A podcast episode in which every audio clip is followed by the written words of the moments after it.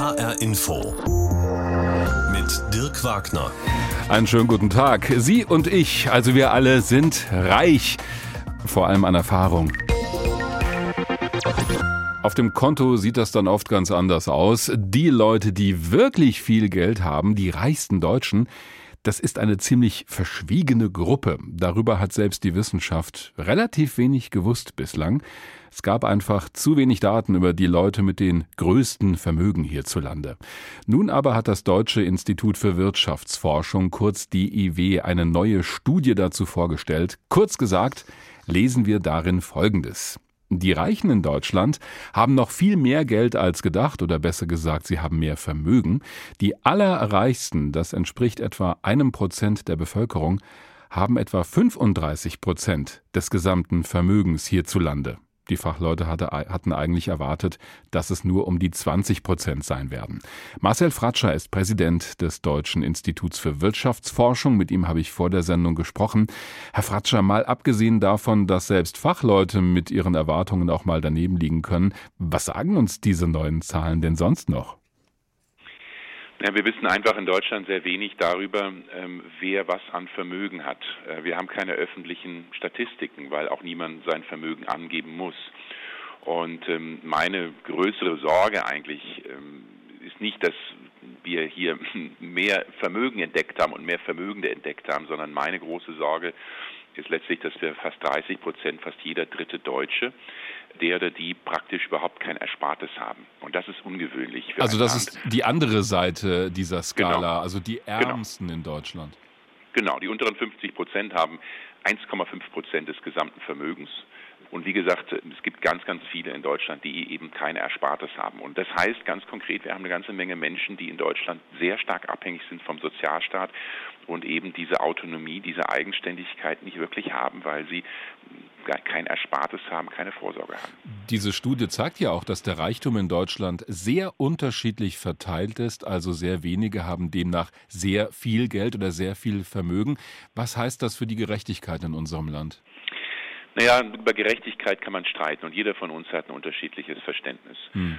Wir haben in Deutschland nach Umfragen her zweierlei Verständnis von Gerechtigkeit. Einmal Leistungsgerechtigkeit, einmal Bedarfsgerechtigkeit. Also Leistung muss sich lohnen. Leute, die ein Risiko eingehen, die äh, etwas äh, unternehmen und sich anstrengen, das ist in Ordnung, das ist gut, dass die, die dafür auch belohnt werden. Die dürfen werden. dann auch reich werden. Die dürfen dann auch reich werden. Man darf den Reichtum nicht zeigen. Also es ist also schon ganz anders als in den USA. In Deutschland ist es so, wenn Sie im Reichtum leben, dann ist das eher ein bisschen despektierlich oder ist nicht so hoch angesehen. Wenn Sie reich sterben dagegen, ist es was enorm Positives. Hm. In, in anderen Ländern wie die USA ist es genau andersrum. Es ist eigentlich in Ordnung, wenn man reich im Leben ist, aber man sollte dann bitte auch an die Gesellschaft zurückgeben äh, und dann nicht auch noch reich sterben. Also da haben wir schon ein sehr anderes Verständnis. Sie haben die aber Leistungsgerechtigkeit angesprochen. Also wenn Leute viel arbeiten oder ein höheres Risiko eingehen bei einer Geldanlage, sollen sie auch mehr rausbekommen. Aber Sie haben auch gesagt, es muss eine, wie war das, Bedarfsgerechtigkeit geben. Was ist denn damit gemeint?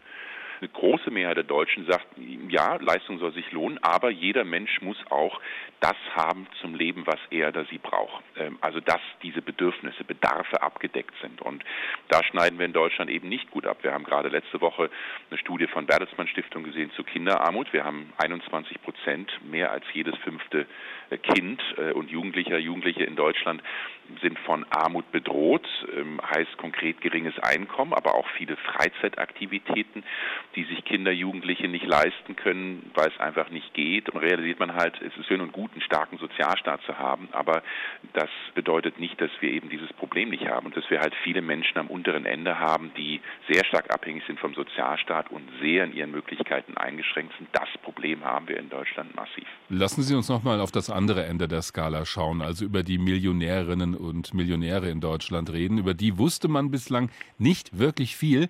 Was sind das für Leute und wie haben die ihr Vermögen aufgebaut vor allem? Na, die Hochvermögenden haben sechs Eigenschaften. Sie sind überwiegend männlich, äh, fast 70 Prozent sind Männer, sind überwiegend im mittleren Alter und höheren Alter. Sie leben zu 93 Prozent in Westdeutschland, also ganz wenige, die im Osten sind. Oh, da werden doch wieder viele Klischees bestätigt in der Statistik, oder? Einige ja, andere ja. nein. Es sind 73 Prozent Selbstständige. Ja, das sagt auch wieder was über Leistung aus. Wenn jemand selbstständig sich macht und ein Unternehmen aufbaut und Erfolg hat, Also Leistungsgerechtigkeit das ist eigentlich in einer Marktwirtschaft, einer sozialen Marktwirtschaft gut, dass Selbstständige dann auch Erfolg haben können und dadurch dann auch Vermögen aufbauen können. Also das sind so ein paar Dinge, die wir über die Hochvermögenden wissen. Und ja, sie sind natürlich besser gebildet. Auch das ist jetzt nicht überraschend mhm. ähm, und ist auch wiederum in Ordnung, wo man sagt, das ist ja Menschen, die mehr in Bildung investieren, ist es in Ordnung, dass sie ein höheres Einkommen haben und mehr äh, Erspartes anhäufen können. Das sind so ein paar der Resultate, die wir gefunden haben. Weil wir jetzt über beide Seiten der Medaille gesprochen haben, über diejenigen, die sehr wenigen, die sehr, sehr viel Geld und Vermögen haben und über viele andere, denen es wesentlich schlechter geht, die auch als arm bezeichnet werden können. Warum soll das aber am Ende ein Problem sein, wenn die einen mehr haben und die anderen weniger? Dadurch werden die anderen doch nicht automatisch ärmer, nur weil ein paar sehr reich sind, oder? Genau, und das ist, glaube ich, die für mich der Fehler in der politischen Diskussion. Es gibt die einen, die sagen, äh, ja, weil die einen so viel haben, die anderen so wenig haben, müssen wir doch viel, viel mehr umverteilen. Also Steuern rauf für die Reichen und äh, Transferleistung für die ärmeren Menschen hoch. Und andere sagen, nee, alles Unfug, wir müssen weniger Sozialstaat, die Leute sollen mal mehr arbeiten und, und die müssen wir mal stärker an die Kandare nehmen. Ich glaube, beides ist falsch. Es geht für mich äh, aus einer rein ökonomischen Sicht darum, Menschen mit geringem Einkommen Chancen zu eröffnen. Das sind nämlich meistens Menschen auch, die geringe Qualifikationen haben. Wir haben jedes Jahr Zehntausende von jungen Menschen, die ohne Schulabschluss abgehen. Also mehr Bildung äh, bräuchte es mehr Bildung, bessere Qualifikation. Wir brauchen mehr Chancengleichheit im Arbeitsmarkt. Wir sehen eine riesige Lücke zwischen Männern und Frauen. Frauen haben in der Regel eine bessere Ausbildung als Männer, ähm, aber wenn es zum Arbeitsmarkt kommt, äh, gibt es eine riesige, eine signifikante Diskriminierung. Der Gender Pay Gap, also der, die Bezahlung, Stundenlohn zwischen Männern und Frauen, auch für ähnliche Jobs ist extrem groß. Im internationalen Vergleich sehr viel größer als anderswo. Hm. Bildung ist sicherlich ein wichtiges Thema.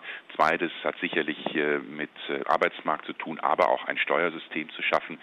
Es gibt kein Land wie Deutschland, das Einkommen auf Arbeit so stark besteuert und Vermögen und Einkommen auf Vermögen so gering besteuert. Und auch das ist natürlich ein Element. Wir haben hohe Steuern und Belastungen, Sozialabgaben.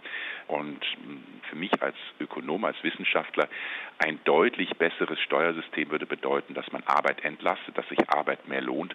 Und das würde dann vor allem natürlich Menschen zugutekommen, die eh schon geringe Einkommen haben. Die Einschätzung von Marcel Fratscher, Präsident des Deutschen Instituts für Wirtschaftsforschung. Wir haben gesprochen über die neue Studie, die vor kurzem veröffentlicht wurde vom DIW. Demnach haben die reichsten Deutschen noch viel mehr Vermögen als bislang gedacht.